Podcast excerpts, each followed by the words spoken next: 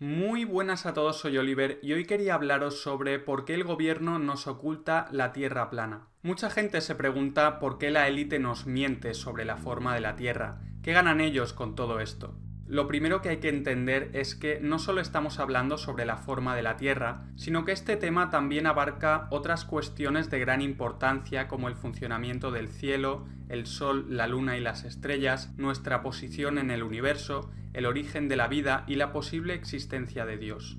Estos misterios siempre han acompañado al ser humano a lo largo de la historia, pero durante los últimos 500 años una élite mundial que gobierna en la sombra ha hecho todo lo posible para suprimir nuestra capacidad de encontrar la respuesta a estos interrogantes. Y lo han hecho de una forma muy eficaz, repitiéndonos ciertas teorías una y otra vez desde una temprana edad a través del sistema educativo y los medios de comunicación.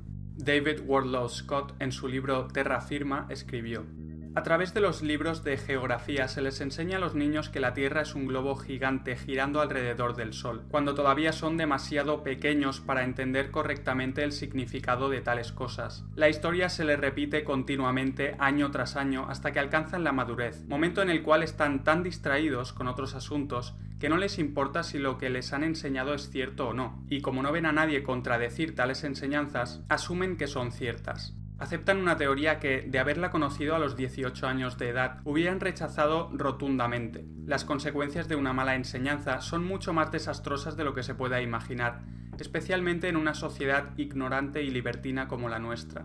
El intelecto se vuelve débil y la conciencia atrofiada. Las antiguas civilizaciones, la Biblia, los experimentos científicos y nuestros propios sentidos nos indican que vivimos en un plano inmóvil situado en el centro del universo, con el Sol, la Luna y las estrellas girando alrededor nuestro en el firmamento.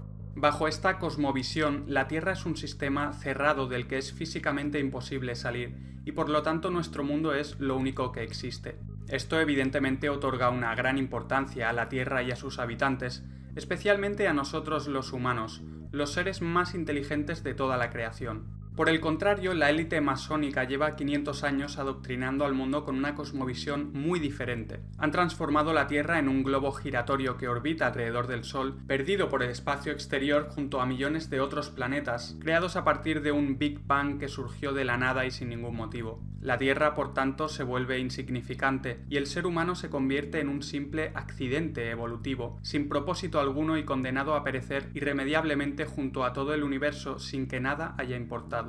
En esta cosmovisión nihilista, materialista y atea, la existencia de Dios se vuelve altamente improbable. El heliocentrismo, la evolución y el Big Bang ofrecen una versión de la realidad totalmente opuesta a la descrita en la Biblia. Al creer en estas teorías el capítulo de Génesis deja de tener sentido, e incluso los creyentes lo interpretan como algo metafórico, cuando en realidad es literalmente cierto. Salmos 19.1 dice, Los cielos proclaman la gloria de Dios y el firmamento anuncia las obras de sus manos. Esto quiere decir que el cielo y las luminarias son un testimonio directo de la existencia de Dios. Solo hace falta hacer zoom en una estrella para ver que efectivamente se trata de un ser luminoso en la bóveda celeste y no de un sol a trillones de kilómetros de distancia como nos quiere hacer creer la NASA. La Tierra plana y todo lo que ello implica es una prueba directa y observable de que la Biblia es literalmente cierta, y por tanto que Dios existe. Es por esto mismo que nos han engañado durante los últimos 500 años, para ocultar la existencia de Dios. ¿Por qué nos quieren ocultar la existencia de Dios?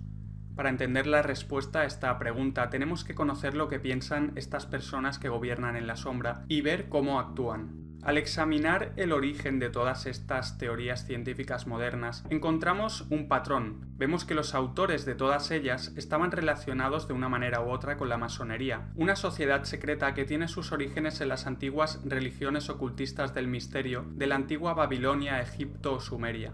La teoría heliocéntrica surgió a manos de Copérnico en 1543, casualmente cuando la masonería se estaba expandiendo por todo el mundo y sus miembros empezaron a ocupar puestos de poder en las instituciones más importantes. Copérnico fue financiado y apoyado por la corrupta Iglesia Católica y la masonería, y en poco tiempo sus teorías fueron implementadas en los colegios de todo el mundo.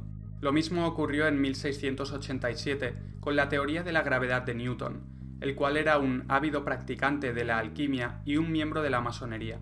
En 1859, otro masón llamado Charles Darwin hizo lo propio con la teoría de la evolución, y un siglo más tarde un jesuita amigo del plagiador Albert Einstein introdujo la teoría del Big Bang. Vemos por tanto que la masonería ha estado detrás de la aparición y la futura implementación social de todas estas teorías. Hoy en día se pueden ver muchos personajes famosos haciendo símbolos Illuminati, simbología masónica en los medios, demostrando así quién gobierna realmente en la sombra y quién controla todas las instituciones importantes en el mundo. Evidentemente la NASA, siendo una agencia del gobierno, no iba a estar fuera de la influencia masónica, entre sus miembros se encuentran James Edwin Webb, que fue el administrador de la NASA desde 1961 hasta 1968, Kenneth S. Kleiknech, manager de los módulos de comando y servicio del programa Apolo, Edgar Mitchell, miembro de la Orden de Demolay, que supuestamente fue a la Luna en la misión Apolo 14, James Irwin de la misión Apolo 15, miembro de la Logia Tejón número 104 en Colorado, Fred Hayes de la misión Apolo 13, John Glenn de la misión Mercurio 6 Edwin Aldrin Jr., Gordon Cooper Jr., Don Isley, Walter Shirra, Thomas Stafford, Paul Weitz, Gus Grissom y Buzz Aldrin, al que se le puede ver junto a Luther Smith, gran comandante supremo masón, sujetando la bandera masónica del Consejo Supremo de la Jurisdicción del Sur. La masonería o los Illuminati, que son una derivación de esta surgida en el siglo XVIII, controlan básicamente todo, el mundo del entretenimiento, el sistema educativo, la los bancos, etc. Anton LaVey, masón de grado 33, fundador de la Iglesia de Satán y autor de la Biblia satánica, escribió en su libro The Satanic Rituals lo siguiente. El ritual satánico es una mezcla de elementos gnósticos, cabalísticos, herméticos y masónicos. Las órdenes masónicas han incluido en sus filas a los hombres más influyentes de la mayoría de los gobiernos del mundo. Para hacernos una idea de lo que creen estos individuos, Vamos a ver lo que escribieron las personas más influyentes en la filosofía masónica Illuminati. Albert Pike fue masón de grado 33 y líder del rito escocés de la masonería. En su libro Morals and Dogma, considerado uno de los pilares de la filosofía masónica moderna, escribió lo siguiente. La religión masónica debe ser mantenida en la pureza de la doctrina luciferina por todos nosotros, los iniciados de grado alto. Si Lucifer no fuera Dios, ¿le calumniaría a Donai, el Dios de los cristianos, que sus obras prueban odio, crueldad y barbarismo hacia el hombre y repulsión a la ciencia? Sí, Lucifer es Dios y desafortunadamente Adonai también es Dios, pues la ley eterna es que no hay luz sin sombra, belleza sin fealdad y blanco sin negro. La religión filosófica pura y verdadera es la creencia en Lucifer, el que es igual a Adonai, pero Lucifer, el Dios de la luz y del bien, lucha por la humanidad contra Adonai, el dios de la oscuridad y del mal. Aquí Pike nos revela la clave de la filosofía masónica Illuminati. Creen que la serpiente, Satanás, es el salvador de la humanidad, que quería ofrecer a Adán y Eva el conocimiento divino que otorgaba la fruta prohibida en el jardín del Edén. Según ellos, Dios es un ser malvado y egoísta, que quiere guardar su conocimiento solo para él. Lucifer para ellos es el verdadero Dios y Salvador de la humanidad. Elena Blavatsky, escritora ocultista y teósofa, considerada también uno de los pilares de la filosofía masónica moderna, escribió en su libro La doctrina secreta lo siguiente. Una vez se deje de ver a Satanás de la manera supersticiosa, dogmática y antifilosófica en la que lo ve la Iglesia, entonces se convierte en la grandiosa imagen de alguien que hizo del hombre terrestre un hombre divino, el que dio al hombre la ley del espíritu de la vida y el que le liberó del pecado de la ignorancia y por tanto de la muerte. Aquí Blavatsky nos reafirma la creencia que tienen ellos de que Lucifer es de alguna manera el salvador, el liberador de la humanidad. Otro pilar de la filosofía masónica Illuminati es Manley Palmer Hall, autor ocultista y masón de grado 33 del rito escocés. En su libro The Lost Keys of Freemasonry escribió lo siguiente. Cuando el masón aprende que la clave del guerrero es la correcta aplicación de la dinamo del poder viviente, entonces ha aprendido el misterio de su gremio. La hirviente energía del Lucifer está en sus manos y antes de poder avanzar debe demostrar que puede aplicar correctamente esta energía.